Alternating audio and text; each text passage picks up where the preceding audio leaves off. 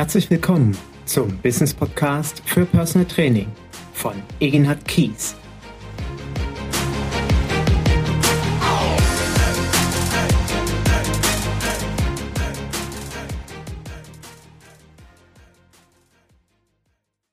Herzlich willkommen zu meinem Business Podcast für Personal Training und ich freue mich heute auf den zweiten Teil meines Interviews mit Marc Maslow, dem Betreiber der Internetseite marathonfitness.de und dem Online Personal Trainer, mit dem ich den ersten Teil meines Interviews schon geführt habe. Wie gesagt, ich hoffe, dass du natürlich heute wieder als Zuhörer dabei bist und herzlich willkommen, Marc. Moin, moin, Egenhard.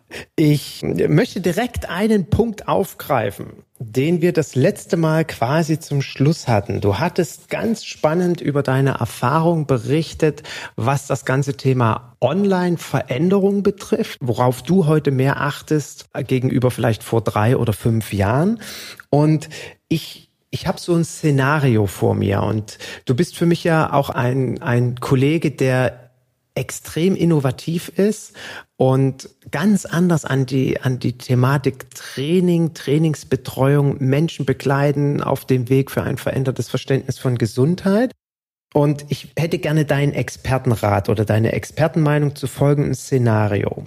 Ich bin Autofahrer in der Zukunft, sitze in meinem Auto und ich werde langsam müde ohne dass ich vielleicht selber merke, dass ich müde werde. Warum weiß mein Auto, dass ich müde werde? Weil es im Lenkrad einen HRV-Scanner, also einen Herzratenvariabilitätsscanner gibt den in Zukunft Autos verbauen werden. Meine Konzentration lässt nach, mein Autoradio erfährt quasi von meinem Lenkrad, ey, der Typ fängt langsam an einzupennen, ändert die Musikrichtung. Sie wird wahrscheinlich dann etwas belebend äh, aktivierender. Möglicherweise wird auch die Farbgebung, weil ich abends im Auto sitze, in meinem Auto, vielleicht werden die blauen Farbtöne hochgefahren, keine Ahnung, wie sowas äh, oder was da sinnvoll ist. Also ich kriege ein, eine etwas aktivierendere Farbgebung in meinem Auto.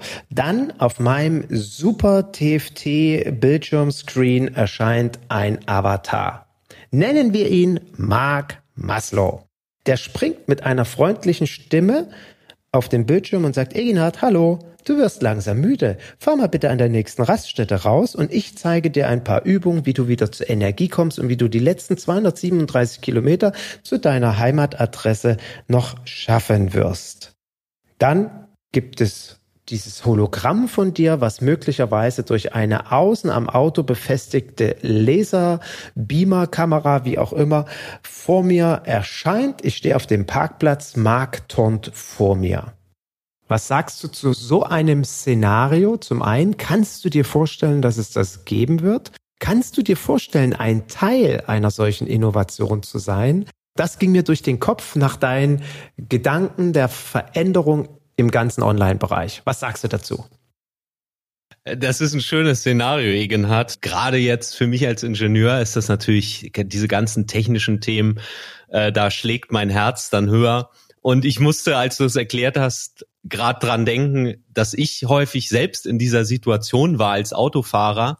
Das war Ende der 90er. Ich war zwei Jahre bei der Bundeswehr, bin dann halt immer zur Kaserne hin am äh, Sonntag Nacht meistens und äh, doch immer zu spät losgekommen und in dem Alter waren wir dann samstags auch feiern, so dass ich mal ein bisschen übernächtigt war. Und ich erinnere mich dann noch häufig, dass ich dann tatsächlich müde geworden bin, bin ich habe es tatsächlich dann so gemacht, habe angehalten, auf dem Rastplatz erstmal 30 Liegestütze gepumpt, dann war ich wieder wach und bin so lange weitergefahren, bis ich wieder müde geworden bin. Und warum eigentlich nicht? Also technisch wäre das ja durchaus schon alles möglich heute. Wir haben Head-Up-Displays in Autos, meistens noch nicht serienmäßig, aber zumindest als extra eingebaut. Wir haben inzwischen Kameras, sind das, glaube ich, im Innenraum, die halt die die Augen äh, überwachen und sehen halt, wenn, wenn man in diesen Sekundenschlaf verfällt. Eine HRV-Messung wäre auch schön. Also grundsätzlich die Technologien haben wir ja. Und warum eigentlich nicht? Ich, ich kann mir das sehr gut vorstellen. Und ja, wenn jetzt äh, Daimler mich da anfragen würde, da würde ich allein schon aus Neugier ja sagen, weil, weil mich die Technik einfach fasziniert. Also ähm, vielleicht äh, setze ich ja hier gerade ein neues Businessmodell und Geschäftsidee in den Raum. Vielleicht tun wir uns einfach zusammen und rufen mal bei Tesla, Daimler, BMW, wo auch immer an und fragen, hm, was sie von der Idee halten, weil äh, du bist doch der kompetenteste Trainer, den ich mir da genauso vorstellen kann mit deinen Online-Erfahrungen. Also nach dem Podcast werden wir zweimal darüber nachdenken, ob wir da ein neues Businessmodell draus machen. Aber für mich spannend mal zu hören, wie du also könntest du dir ja tatsächlich so, also wenn die jetzt anrufen, würdest du sagen, ja klar, cool, mache ich mit? Also ja, wenn, wenn die anrufen würden und sagen würden, Marc, äh, wollen wir uns nicht mal zusammensetzen? Wir, wir überlegen jetzt gerade für die übernächste oder nächste Automobilgeneration, was wir da an, an solchen digitalen Techniken einbauen können. Tesla wäre ja, hattest du erwähnt, die sind ja ganz innovativ dabei. Da, klar, da würde ich mir die Zeit nehmen. Bei Tesla müssen wir nur hoffen, dass sie irgendwann mal in die Gewinnzone kommen, nachdem Herr Elon Musk jetzt eventuell sogar das Unternehmen von der Börse nehmen will, um auch noch die aktuellen Börseninformationen in meinem Podcast mitzugeben, ja, wer dort Aktien haben sollte. Marc, folgende Frage an dich. Was zeichnet für dich einen richtig guten Personal Trainer aus? Und damit meine ich alle äh, Facetten, ob das jetzt ein Online-Trainer oder ein Offline-Trainer ist, wenn ich das mal so gegenüberstellen kann. Wo sagst du, das ist für dich wichtig, das sollten wir als Personal Trainer an Kompetenzen haben oder vielmehr, das, da, da sage ich, wow, toller Typ. Also ich glaube, was ganz wichtig ist, und das ist unabhängig davon, ob wir jetzt online oder offline arbeiten, in meiner Welt sieht sich ein guter Personal Trainer erstmal als ich sage jetzt mal, bester Problemlöser seines Klienten. Das hatte ich im ersten Teil schon mal den, äh, diesen Wortlaut auch benutzt, weil ich ihn so passend finde. Da sind ja mehrere Bausteine drin. Das eine ist Problemlöser.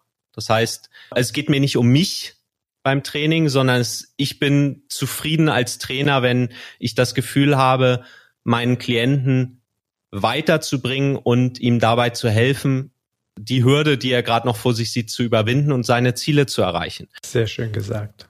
Das ist aus, aus meiner Sicht auch ein, das ist ja eigentlich Menschenführung. Da ist egal, ob wir, ob wir jetzt Trainer sind oder ob ich in einem Unternehmen ein Team führe oder ob ich als als Gesangslehrer ähm, einen, äh, meinen Schüler dazu bringe, dass er halt besser singt. Das ist quasi so eine sag ich mal, die Struktur, die ich als Coach im weitesten Sinne und da sehe ich eben auch gute Personal Trainer mitbringen sollte. So und das zweite ist halt meines Klienten. Ich kann nicht der beste Problemlöser für alle da draußen sein mhm. und ich glaube, wer diesen Anspruch an sich selbst stellt, der kann gar nicht erfolgreich sein. Also das heißt, ich, ich darf mich entscheiden, wer ist mein Klient, wo gibt es einen Bedarf da draußen und ähm, was macht mich denn zum besten Problemlöser für die. Dann gibt's natürlich auch auf der anderen Seite so der Punkt, glaube ich, den vielleicht auch der ein oder andere hat. Also ich hatte zumindest das Thema eine Zeit lang, dass ich dachte, na ja, aber es gibt ja noch so viel, was ich noch nicht weiß. Und ganz ehrlich, ich mache das jetzt schon seit vielen Jahren Vollzeit und ich habe immer noch das Gefühl, dass ich von allem, was ich lernen kann, vielleicht fünf Prozent weiß. Also ich kann als Trainer komme ich nie an den Punkt, wo ich alles weiß, auch auch auf in, auf meinem Fachgebiet.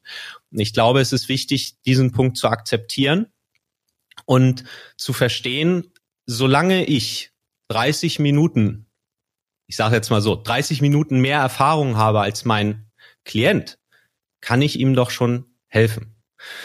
Das ist ein Gedanke. Ein weiterer Gedanke ist, und das ist zumindest für mich wichtig, ich will als Personal Trainer oder als Fitness Coach diesen Weg schon mal gegangen sein, die ich meinem Klienten zeigen möchte. Damit kann ich mich halt besser auch in ihn reinfühlen.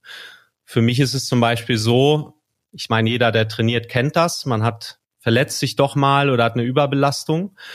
Für mich ist das immer ein Geschenk, weil ich mich dann mit meinem Körper auseinandersetzen darf, vielleicht mit bestimmten Problemen und dieses Wissen nutzen kann, um Menschen, die in einer ähnlichen Situation mal sind, auch weiterzuhelfen. Ich glaube, der wichtigste Punkt ist halt, ich sehe mich als Dienstleister für meinen Klienten. Mein Klient steht im Mittelpunkt und ich versuche, ihm gegenüber der bestmögliche Problemlöser zu sein. Unter den Rahmenbedingungen, die ich für mich natürlich auch definieren ja. darf. Also da ist manchmal vielleicht auch Grenzen setzen wichtig. Mhm. ja, ja. aber das, das ist es aus meiner Sicht, was mir dazu jetzt gerade einfällt. Finde ich äh, tolle Gedanken. Also beides kann ich von meiner Seite nur unterstützen, dass wir als Trainer verstehen müssen, dass es im Training überhaupt nicht um uns geht. Wir sind, wie ich auch gerne so schön sage, völlig unwichtig, sondern einzig und allein der Klient ist entscheidend für jegliches Tun in der Trainingseinheit. Und das andere, was du ansprichst mit diesem Problemlöser, das bezieht sich auch sehr gut auf das Thema EKS-Strategie. Ähm, ich werde in den Shownotes auch noch mal ein Buch dazu verlinken, weil ich großer Fan von der EKS-Strategie bin. Ist auch immer ein wesentlicher Bestandteil, wenn Kollegen zum Coaching zu mir kommen. Diese engpasskonzentrierte Strategie basierend auf Wolfgang Mewis, der eben auch ganz klar sagt, wirst du zum Problemlöser einer eng umrissenen Zielgruppe, bist du erfolgreich.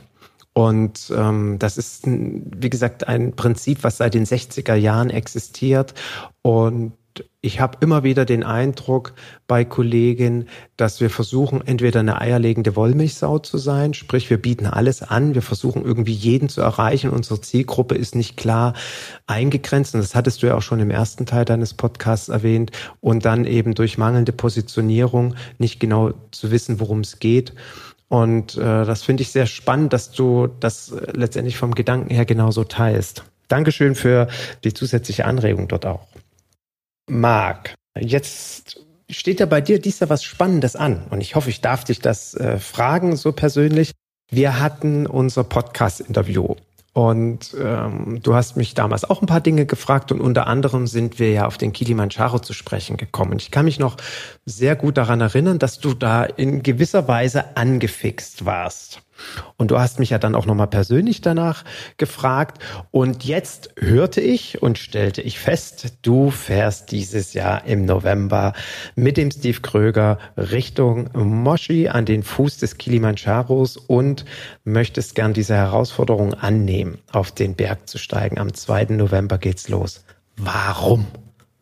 Also erstmal war es tatsächlich, darf ich ja glaube ich sagen, ne? Wir machen das zusammen. Ja, darfst du gerne sagen. Ja, genau. hätte ich sonst auch noch erwähnt jetzt gleich. Das aber ich freue mich auch total, dass wir beide das zusammen machen. Also sind natürlich noch ein paar andere Teilnehmer dabei, aber dich dort auch dann wieder zu sehen und ähm, ja, wir werden sicherlich auch noch mal das ein oder andere persönlich unter vier Augen dazu austauschen. Aber ich finde das ja so cool, als du mir erzählt hast, du, Egenhard, ich war da mit. Ja, warum denn? Also es war tatsächlich so, für mich ist sowas natürlich im ersten Moment dann also eine Bauchentscheidung. Ich denke da gar nicht so intellektuell drüber nach. Ich kann es aber, glaube ich, im Nachgang gut begründen. Als wir unser Gespräch gemacht haben, also du bei mir im Podcast zu Gast warst, hast du ja von deiner Kilimanjaro-Reise erzählt und ich habe dann ganz spontan irgendwie aus dem Bauch heraus gesagt, ach Mensch, da hätte ich auch mal Bock drauf. So, und dann hast du ähm, im Nachgang, oder, oder ich weiß gar nicht, ob das live war, kann man nochmal nachhören, wenn man die Folge hört, gesagt, ja, äh, ich mache das nächstes Jahr vielleicht, komm noch mit. Mhm. Und dann, dann habe ich quasi aus der Laune heraus gesagt, ja, also wenn du fährst, komme ich mit. So und dann dann hatte ich insgeheim hatte ich erstmal gehofft, dass da nichts mehr nachkommt. ich dachte so, also äh, ich bin ja jetzt ein, ein Flachlandmensch, ich bin in Schleswig-Holstein gro groß geworden. Ich äh, ähm, wir haben in Schleswig-Holstein haben wir gibt es einen Berg, der ist glaube ich 200 Meter hoch, äh, der sogenannte Bunksberg mit G, nicht falsch verstehen. Und da führt ein Skilift hoch. So, jeder, der jetzt halt in Bayern lebt oder so, der wird, wird jetzt sich jetzt wahrscheinlich vor Lachen gerade äh, kringeln. Aber das war für mich schon, wir haben mal eine Radtour gemacht ähm, als, als Teenager, da dachte ich, Mensch, die Steigung hier, das ist ja alles mega anstrengend. Also Fakt ist, alles, was mit Bergen zu tun hat, ist für mich totale Komfortzonenverlassung. Und für mich war das damals eben auch eine Motivation, mal einen, Marathon zu laufen. 2001 war das, ähm, wo ich dachte, ach, diese Strecke am Stück habe ich noch nie gemacht. Ich will mal wissen, wie das ist. So, und für mich war das so ein bisschen die Erfahrung oder auch der Reiz, ich habe hatte ich ja, glaube ich, in Teil 1 schon erwähnt, dass ich zwei Jahre bei der, nee, eben hatte ich sogar gesagt, ähm, dass ich bei der Bundeswehr zwei Jahre war. Ich habe dann eine Offizierausbildung gemacht, einfach weil mich das gereizt hat, auch diese körperlichen Grenzen an mir kennenzulernen und zu mal zu erfahren, wie das denn ist, an seine Grenzen zu kommen. Und ich glaube, genau das reizt mich hier auch wieder. Der Kilimanjaro ist ja ein Berg, man geht ja kein großes Risiko ein. Also es ist im Vergleich, glaube ich, zu den anderen großen Bergen, soweit ich mich damit äh, beschäftigt habe, ist es halt ein Berg, wo man sehr sicher entweder hochkommen kann oder auch nicht. Ich weiß es halt nicht. Ich weiß nicht, wie mein Körper reagieren wird. Aber dieser gesamte Prozess, also sprich die Vorbereitung, ich habe über deinen Kontakt jetzt auch ähm, mich mit dem Thema Höhentraining beschäftigt in Vorbereitung auf, auf die Kilimanjaro-Begehung, wo ich denke, das ist ein Trainingskonzept, Höhentraining, wo ich bisher überhaupt gar keine Erfahrung mit hatte.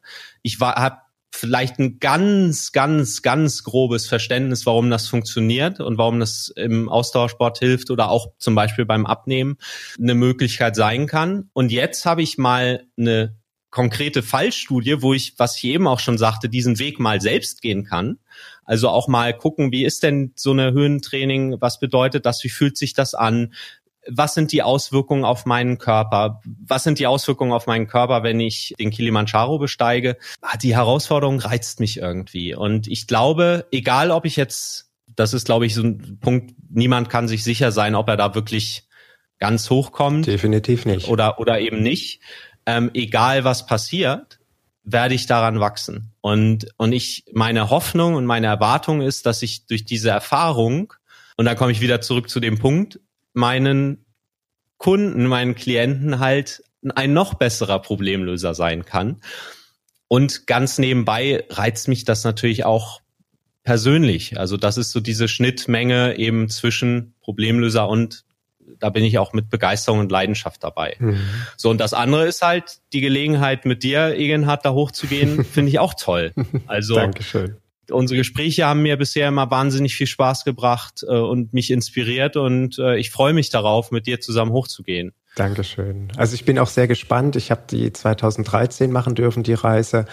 Und ähm, es war ein wirklich sehr, sehr besonderes Erlebnis. Und ich kann dir auf jeden Fall garantieren, dass diese Reise dir für deine Klientenbetreuung ganz viel bringen wird, weil für mich ist das gefühlt so, dass es kaum einen Tag gibt, wo ich nicht an diese Reise denke. Also die ist so oft Bestandteil von Klientengesprächen oder das, was ich dort über mich selbst erfahren habe im Training, äh, wirklich nutzen zu können, um Klienten zu helfen. Ähm, das, äh, da bin ich mir ganz sicher, wirst du vieles mitnehmen und vieles erleben. Ich freue mich auch auf die gemeinsamen Tage. Es das heißt für mich nicht, dass ich das diesmal wieder schaffe. Ich bin selber sehr gespannt. Bin ja immerhin auch fünf Jahre älter. Ein Klient von mir kommt auch mit. Äh, freue ich mich auch sehr darüber, dass ich auch mit dem Klienten gemeinsam diese Reise machen kann. Und mit ihm unterhalte ich mich eben auch immer wieder darüber. Und ich sage ihm, es ist oft überhaupt nicht notwendig, dass man, ich weiß nicht, wie viel Kilo im Bankdrücken schaffen muss oder Marathonläufer sein muss oder alles immer nur gärtenschlanke Leute dort hochgehen und hochkommen. Oder meine Erfahrung vom Berg ist, dass es vor allen Dingen eine enorme mentale Komponente ist. Und da du ja viel im mentalen Bereich arbeitest, bin ich mir ganz sicher, dass dort ähm, viele Anregungen für dich äh, du erleben wirst. Und ich bin gespannt, was du danach oder über was wir danach reden werden, äh, wie du das so erlebt hast. Ich möchte direkt dann noch mit anschließen, wenn du sagst, es geht auch für dich darum, so ein Stück weg aus einer Komfortzone herauszukommen. Hältst du es aus unternehmerischer Sicht für richtig, wichtig und sinnvoll, dass wir immer wieder mal in Situationen uns selbst auch bringen sollten, wo wir aus der Komfortzone herausgehen. Und ich betone jetzt bewusst aus unternehmerischer Sicht nicht unter dem Aspekt, ich will jetzt eine besondere körperliche Herausforderung erleben, weil mich das gerade mal interessiert, sondern wirklich unter diesem unternehmerischen Aspekt. Ist das für dich ein Punkt, den du auch in, in deiner eigenen Persönlichkeitsentwicklung mit berücksichtigst? Das ist ein interessanter Punkt. Also so wie du die Frage gerade stellst, mache ich mir jetzt im Moment gerade auch zum ersten Mal Gedanken drüber. Also danke dafür. Ich würde sagen, jetzt aus dem Bauch heraus erstmal absolut ja, weil ich fest davon überzeugt bin, je flexibler wir als, ich sage jetzt sogar mal als Mensch sind, desto besser können wir auf Rahmenbedingungen reagieren, die sich ändern. So, und das ist ja die Natur des Lebens. Also es, es ändert sich ständig alles. Ich mache es mal konkreter, wenn, wenn wir, wir hatten in, in Teil eins ja das Beispiel die Online-Welt, dass zum Beispiel die, die Nutzung des Internet jetzt eine ganz andere ist als, als noch 2012, als ich Marathon Fitness gegründet habe. Das heißt, ich kann eigentlich in meiner Welt nur dann erfolgreich sein als Unternehmer, wenn ich akzeptiere und in der Lage bin, auf sich verändernde Rahmenbedingungen möglichst flexibel zu reagieren. Und äh, das sind ja häufig auch Dinge, die dann ganz überraschend passieren können. Und das lässt sich eigentlich aus meiner Sicht auch aufs komplette Leben übertragen. Es ist immer schön, einen Plan zu haben. Es gibt ja diesen, diesen schönen, ähm, diesen schönen Spruch aus der aus dem Militär kommt da eigentlich kein kein Plan hält den ersten Kontakt mit dem Feind stand. Äh, ich bin ein großer Freund davon, Pläne zu machen, aber ich weiß auch, dass jeder Plan sich ändert, wenn er auf die Realität trifft. So, wenn ich möglichst viel Erfahrung sammeln kann in meinem Leben. Und das ist, das muss ja nicht die Kilimanjaro-Besteigung sein. Das kann auch was ganz anderes sein. Das kann auch sein, ich sage jetzt mal einen Tanzkurs zu machen, ja, oder oder Gesangsunterricht zu nehmen oder einfach neue Eindrücke zu gewinnen vielleicht auch zu reisen in, in Länder, die ich noch nicht kannte oder mal ein halbes Jahr im Ausland zu leben. Ich glaube, all, all das sind Dinge, wo ich neue Erfahrungen machen kann, wo ich neue Perspektiven auf die gleiche Realität, sag ich mal, bekomme. Ich war, ich war zum Beispiel in meinem Studium ein Jahr in Kanada. Und das Paradox ist, dass ich über die deutsche Kultur mindestens genauso viel gelernt habe wie über die kanadische Kultur weil ich unsere eigene Kultur, als ich zurückgekommen bin, aus einer ganz anderen Perspektive gesehen habe. Vielleicht, und das weiß ich jetzt natürlich noch nicht, was ich aber weiß, ist, dass wenn, wenn wir vom Kilimanjaro zurückkommen, ich wahrscheinlich ganz viele Dinge aus einem anderen Blickwinkel sehen werde. Einfach dadurch, dass ich bestimmte Erfahrungen gemacht habe, die ich vorher noch nicht hatte. So, und äh, um etwas Neues zu lernen, das geht ja nicht anders, als seine Komfortzone zu verlassen. Und das, glaube ich, macht das Leben auch irgendwie spannend und lebenswert. Ja, ich bin jetzt schon gespannt und ich hoffe, jeder Zuhörer meines Podcasts hier wird es dann auch verfolgen, deinen ersten Podcast nach dem Kilimanjaro, weil ich bin mir sicher, du wirst irgendwo darauf eingehen. Da freue ich mich drauf. Sehr, sehr spannend. Marc, ähm, ich möchte dir zum Schluss auch noch eine Frage stellen, die mich sehr beschäftigt. Ähm, ich erlebe unsere Branche sehr stark in Veränderung. Es gibt Themen, die mich auch selber persönlich sehr beschäftigen. Bin ja nur 50 dieses Jahr geworden. Ich habe ja so im Dekadenrhythmus immer ein paar Veränderungen. Der eine oder andere wird es vielleicht auch mitbekommen haben, dass es im Rahmen des Premium Personal Trainer Clubs bei mir Veränderungen gibt. Und ich, äh, wenn ich jetzt mein Leben rückwirkend, und ich gehe jetzt mal nur auf die 21 Jahre Selbstständigkeit ein, oder äh, rückblickend betrachtet, was mir geholfen hat, sowohl in meiner Klientenbetreuung als auch im, im persönlichen, im privaten, ist Offenheit äh, zu haben für Veränderungen. Und was ich in unserer Branche beobachte, dass ich immer wieder Kollegen erlebe, die mit Veränderungen sich entweder schwer tun oder Veränderungen in der Entwicklung unserer Branche nicht mitgehen. Eine Veränderung ist ja beispielsweise, dass es heute einen Online-Personal Trainer gibt. Ich denke, vor 20 Jahren war das überhaupt nicht denkbar, weil das Internet ja gar nicht so existierte. Und ich mache mir natürlich auch Gedanken darüber, dass ein gewisser Prozentsatz an Trainern, die eben keine Veränderung äh, bei sich selbst äh, initiieren, ihr Business einstellen und ähm, entweder komplett einstellen, wo auch immer sie dann landen, oder dass die Betreuung mit den Klienten schwieriger wird, dass irgendwann Lustlosigkeit eintritt und äh, die Klienten das merken und aufhören zu trainieren oder der Trainer selbst keine Lust mehr hat. Das ist etwas, was ich beobachte und ich bin auch gespannt, wie das sich so in den nächsten Jahren weiterentwickeln wird. Wie stehst du zu dem Thema Notwendigkeit einer eigenen Veränderung und wenn du das positiv bewerten würdest, gibt es für dich Pläne, weil du hast ja selber gerade gesagt, du bist ein großer Fan von Plänen. Gibt es für dich bestimmte Punkte, wo du sagst, das ist etwas, wo ich wirklich mich in den nächsten Jahren verändern möchte oder was für mich ein Entwicklungsprozess ist und da wird das und das passieren? Ja, interessante Frage. Also bei mir ist es tatsächlich so, ich, ich habe natürlich Ziele und Pläne. Ich habe die letzten sechs Jahre, eigentlich von dem ersten Tag, wo ich entschlossen habe, ich, ich mache mich jetzt selbstständig, habe ich sehr viel Zeit und Energie natürlich auch darauf verwendet, um mein Unternehmen wirtschaftlich zu kriegen. Das ging halt auch so weit, dass ich dann die ersten Jahre wirklich fast jede Minute da reingesteckt habe. Äh, für mich steht zum Beispiel in den nächsten Jahren, passt jetzt vielleicht, obwohl vielleicht passt es auch rein, weil, weil der ein oder andere wird sich vielleicht auch diese ähm, Ziele setzen. Für mich sind es halt eher private Ziele. Ich möchte zum Beispiel auch Kinder haben. Ich habe noch keine Kinder. Äh, ich gehe jetzt, ich werde nächstes Jahr 40, also so langsam finde ich, kommt auch der richtige Zeitpunkt. Ja, du bist spätgebärend wie ich. ja. Ich habe auch mit 40 den ersten Sohnemann bekommen. Ah, okay. Und ähm, da stellt sich natürlich die Frage, wie bekomme ich das unter einen Hut? Ich mhm. bin absolut, das, das geht natürlich. Ähm, und das ist für mich eine spannende Herausforderung.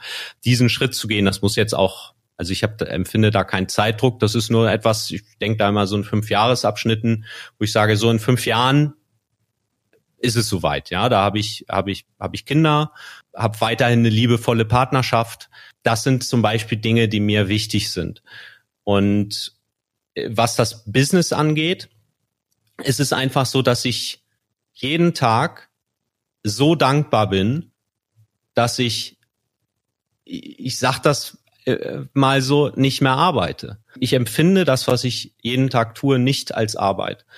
Und solange das so ist und ich halt ein Business habe, von dem ich leben kann und inzwischen habe ich auch meinen ersten festen Angestellten.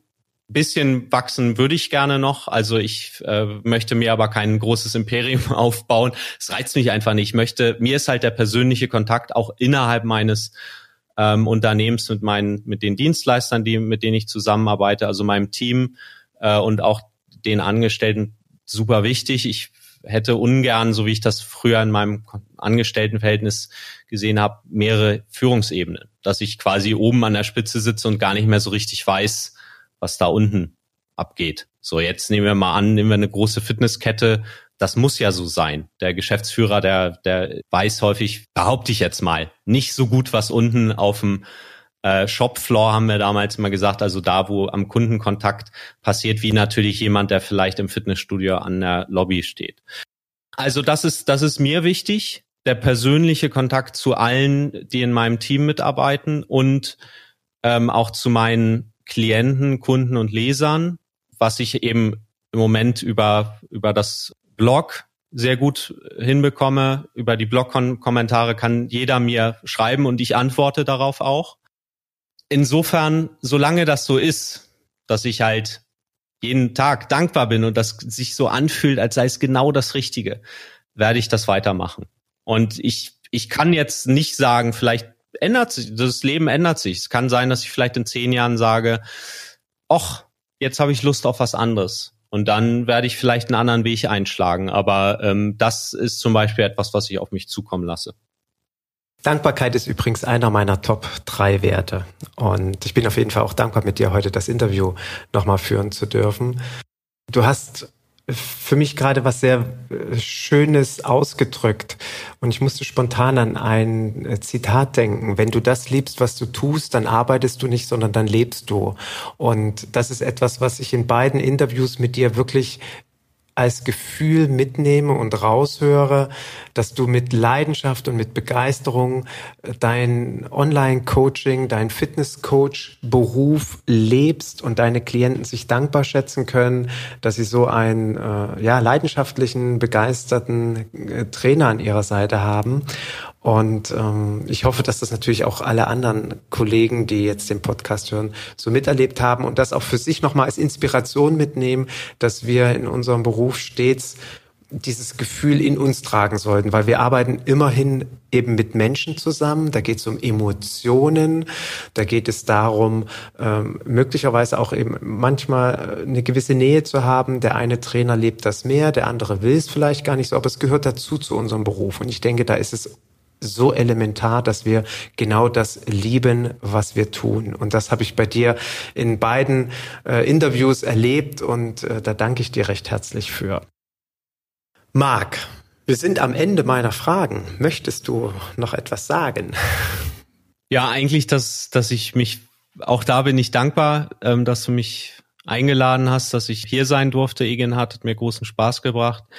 Ja, ich, das Einzige, was ich vielleicht noch mitgeben möchte, ist tatsächlich, und ich glaube, wir Trainer sind da sehr gut, weil wir eben einen körperlichen Beruf nachgehen. Also es geht um Bewegung und meine These ist, wer Trainer wird, tut das eben nicht aus äh, ohne Grund, sondern hat wahrscheinlich auch ein gutes guten Draht zu seinen eigenen Gefühlen. Und was mir immer sehr hilft und wo ich auch erst lernen durfte, als ich bin eigentlich eher früher so der sehr verkopfte Mensch gewesen, auf mein Bauchgefühl zu hören. So dein, ich glaube, dein Bauchgefühl sagt dir, ob du dich in die richtige Richtung bewegst mit dem, was du tust.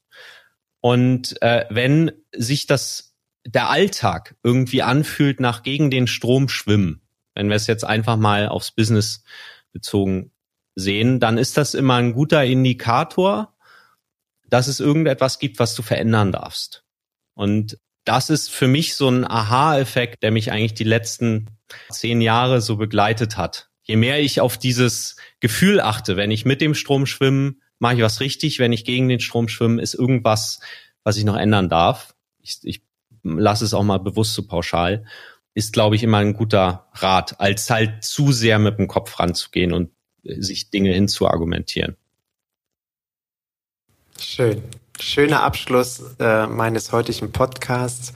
Marc, ich äh, kannst du noch mal wiederholen. Ich danke dir für deine Zeit, für deine Geduld, für die Offenheit, die Fragen so zu beantworten. Ich freue mich riesig, wenn wir uns am 2. November in Moshi wiedersehen und dann ähm, wirklich spannende ge gemeinsame Tage dort erleben werden. Und ich würde mich total freuen, dich nächst auf der Personal Trainer Konferenz wiederzusehen, die vom 14. bis 16. Juni wieder in Mainz stattfinden wird und erlaube mir, wie gesagt, in den Shownotes äh, auf deine Internetseite, auf deine Bücher zu verweisen. Und ja, freue mich, wie gesagt, das ist einfach toll, mit so einem spannenden Kollegen zu sprechen. Vielen, vielen Dank. Ja. Dann wünsche ich dir persönlich jetzt noch einen schönen Nachmittag und Abend und meinem Zuhörer hoffe ich natürlich viel Inspiration für das eigene Business äh, gegeben zu haben mit dieser Podcast-Folge heute. Ich freue mich, wenn du das nächste Mal wieder mit dabei bist. Natürlich freue ich mich auch, wenn es eine, äh, ein Kommentar zu diesem Podcast äh, auf der Seite gibt und wenn du sagst, Mensch, das ist eigentlich echt ein Podcast, den man so sich immer wieder mal anhören kann, dann freue ich mich über eine Bewertung in den diversen diversen Download-Foren. In diesem Sinne, bis zum nächsten Mal und bye bye.